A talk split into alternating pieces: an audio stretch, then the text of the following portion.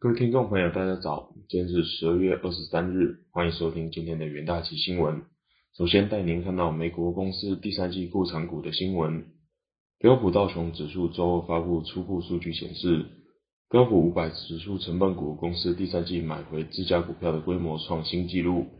与此同时，创造成长所需要的关键投资支出相对低迷。标普全球指出。今年第三季公司实施库存股的规模达到两千三百四十六亿美元的历史新高，这比二零一八年第四季的前高两千两百三十四亿美元多出五 percent，比前一季成长十八 percent，与去年同期相比更成长了一百三十 percent。另外，虽然买回股票的规模创新纪录，但若进一步衡量其获利和市值后，他们支出似乎仍然谨慎，而买回的量也减少。这是由于股价上涨所造成的结果。根据标准普尔全球的数据，三百零九家公司在二零二一年第三季买回至少五百万美元自家股票，而另外三百七十一家公司已经通过实施库存股的计划。主要的回购发生在资讯科技类，占所有库存股的三十二点五 percent，其中公司苹果就库藏超过两百亿美元的股票。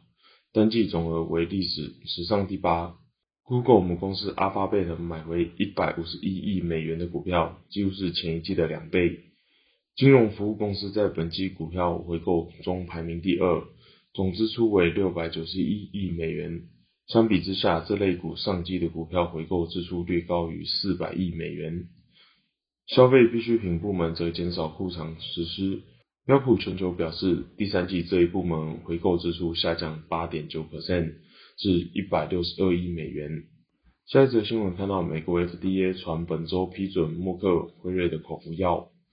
彭博引述消息人士报道，美国食品药物管理局 FDA 最快周三批准辉瑞和默克的 COVID-19 口服药授权申请，成为抗疫路迄今的里程碑。辉瑞和默克预定提供给检测阳性的高风险族群使用，患者只需在家服药数日，可减轻医护人员的负担，以避免冬季确诊人数飙升时再度瘫痪美国的医疗系统。如果抗病毒口服药获准，这将是发明 COVID-19 疫苗之后另外一个大的进展。而且过往 FDA 鲜少在年末宣布审查结果。凸显以口服药抗疫的急迫性。消息人士指出，FDA 最快在本周三公布审查结果，但时间仍有变数。据了解，FDA 可能批准有条件使用、限定适用对象。FDA 专家小组十一月底以极为接近的票数为默克的口服药背书。有些专家警告，怀孕女性使用此药有安全疑虑。目前，Omicron 已占美国确诊病例七十三 percent，成为主流变异株。总统拜登周二在白宫宣布多项抗疫措施，将采购五亿套家用试剂，免费提供民众筛检，并派遣军医和军护理师，减轻各医院面对冬季疫情的负荷。根据临床实验结果，已出现症状三天的患者，若服用辉瑞口服药，重症住院率较。服用安慰剂的受试者大减八十九 percent。另外一个临床实验者显示，服用默克口服药的染疫初期高风险病患重症住院率和死亡率可下降约百分之三十。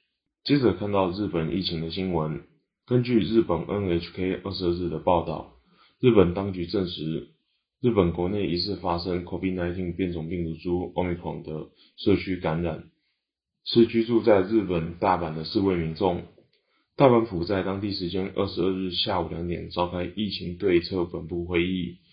吉村洋文之士在会议中表示，有四名居住在大阪府的民众欧米孔确诊，其中一人是自国国外返抵日本，另外三人是同一家人，没有出国记录。由于感染途径不明，也因此被判定为社区感染。不过三人症状轻微。也已经住院接接受治疗。感染欧米孔的同一家人中，有一名三十多岁男性，一名三十多岁女女性，以及一一名未满十岁的女童。这三人分别在十八、十九、二十日出现症状，也都未与曾经出国的人士接触。而另外一名欧米孔确诊案例有出国记录，在返抵日本检疫过程中并未发现感染，不过曾与确诊者有密切接触，也在入住防疫旅馆后发现确诊。